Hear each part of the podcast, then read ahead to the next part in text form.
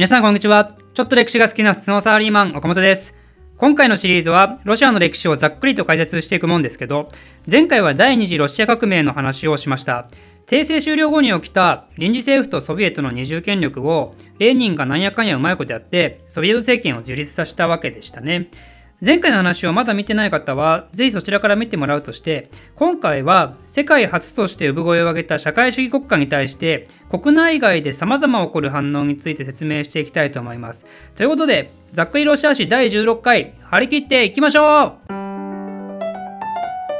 !10 月革命の後、レーニンがソビエト政権樹立したことを宣言するために、全ロシア・ソビエト会議っていうのを開催した話は前回したと思いますが、まだこの時はボリシェビキが完全独裁を果たしたわけではなかったですよね。なんで、全ロシア・ソビエト会議には当然メンシェビキもいるし、社会革命党の左派勢力、つまり臨時政府のケレンスキーとは逆の派閥にいた社会革命党勢力ですね。まあ、ややこしいですが、とりあえずそういった勢力とごちゃ混ぜだったんですね。で、この全ロシア・ソビエト会議では、当然激しい論戦がなされるんですけどこれに関して私の好きなエピソードとしてねボリシェビキのトロツキーっていう人とメンシェビキのマルトフのやり取りの話があってトロツキーは当然ながらボリシェビキの主導権を確立しようとするわけですよね。でそれに対してメンシェビキのマルトフはあくまで穏健派らしくいろんな社会主義政党が集まってソビエト政権運営すりゃええやん。みんなのソビエトなのになんでボリシェビキってジャイアンムーブすんの？おかしいやんそんなの。的なことを訴えるんですけどそれに対して放ったトロツキーの言葉がね本当にすごくてお前らの役割は終わったんだからさっさと歴史のゴミ箱に消えろボケ！っていうもの。なんか感動すら覚えるよねここまで来ると。もう自然に言ってみたいフレーズ集に入るねこれは。あなたたちは歴史のゴミ箱にでも消えてくださいって。まあちなみに自然に言ってみたいシリーズで他のもんだと preemptive domestication ね。野生の動植物の家畜化栽培化によって得られる利益よりもすでに家畜化されている動植物を利用する方が利益が大きいことが理解され家畜化や栽培化が独自に進行しない現象っていうのを指す、まあ、超密度の濃い単語ね。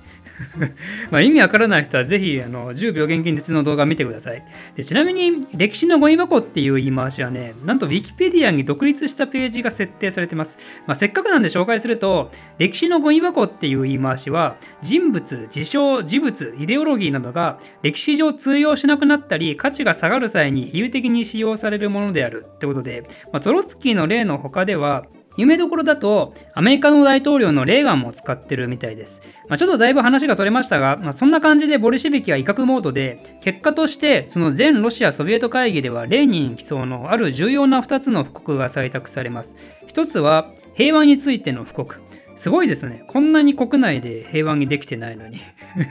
平和についての布告というメッセージを発信すると。ビートルズみたいですね、なんかねまあそれはいいんですが。まあで、これは何かというと、無償金、無併合、民族自決を原則とした第一次大戦の即時修正案。まあ、簡単に言うと、みんな第一次大戦やめようよっていうのを訴えかけるもの。でしかも無償金無併合なんで戦勝国とか敗戦国とか関係なく相手から金を取ったり土地を取ったりせずでさらに民族自決なんで独立したい民族は独立させてあげなさいよっていうものを訴えるっていうね、まあ、一見とんでもなく平和的な提案ですね。さすが平和に関する布告という名前だけはある。でロシアはこれを公に出してもう自分たちは戦争から抜けますよってことを宣言するわけですよ。だからお前らもさっさとやめましょうねってね。でこれには外国勢力特にロシアと共闘していた連合国諸国はびっくりするわけですよ。第一次大戦って基本的にドイツを東と西から挟み撃ち作戦なんでそのうち東を担当してるロシアがいなくなると困っちゃうわけなんですね。そんな連合国の懸念をよそにさらにレーニンはこういうことを言います。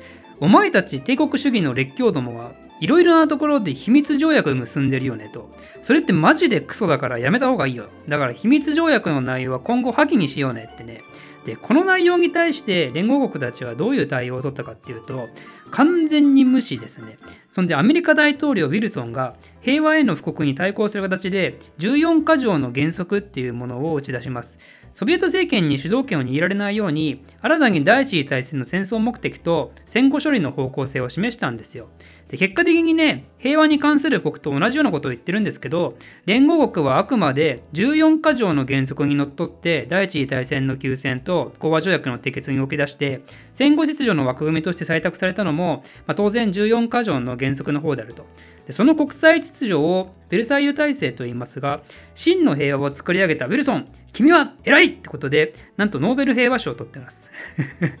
なんだかなーって感じがすごいですね、この辺。別にレーニンが真の平和の使者とは思わないですけど、まあ、現代の価値観ってよっぽど恣意的に作られてるのが分かりますよね。まあ、ちょっと話が先走りましたが、外国のソビエト政権に対する反応についてはまた後で説明するとして、話を戻しますと、ソビエト会議でレーニンが平和に関する布告っていうのを打ち出して採択されたよっていうのと、あともう一つ、土地に関する布告というのもソビエト会議で採択されています。これは分かりやすく社会主義的発想で、私有の土地を全部没収して国で管理しますよっていうもの。大貴族が大土地所有して濃度をいっぱい抱えていた時代から考えるととんでもない変化ですね。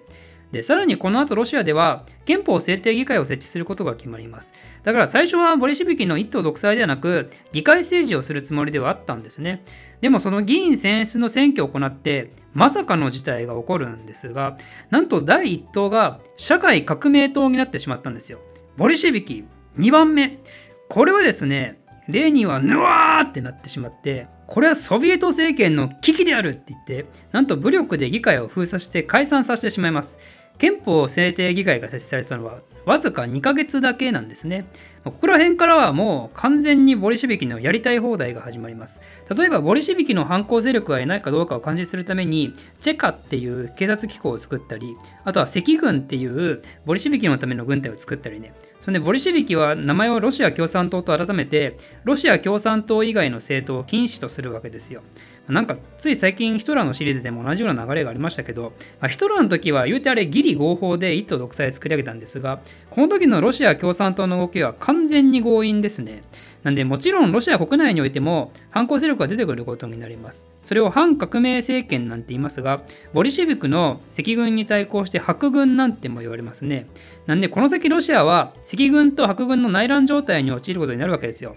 その内乱の一方で、革命後に幽閉されていたニコライ2世とその家族たちに悲劇が降りかかります。何があったのかというと、白軍の勢力が一度崩壊したロマノフ家を担ぎ上げて、革命勢力を倒そうと試みたんですよ。こういう時にやっぱり過去の王族皇族っていうのは一致団結のための象徴になりやすいからね。ただこの時のニコライ2世一家はボリシビキの監視下にあったんで白軍に奪還されてしまう前にみんな処刑されてしまいますこの時の処刑の状況は数多くの証言から鮮明に詳細が残ってるんで、まあ、気になる方はね、ぜひ調べてみてください。なかなかに悲惨ですけどね。で結果としては赤軍が白軍に勝つんでロシア共産党の一党独裁が確立されてでそしてついには共産党による独裁国家が国際承認を受けてソ連っていう国が誕生するということになりますが、まあ、以上が当時のソビエト政権時代のロシアに起きた国内に関する出来事でちょっと時間を戻して今度は外国諸国の反応について説明していきたいと思います。時はレーニンが平和についての布告を出した頃に戻りますけど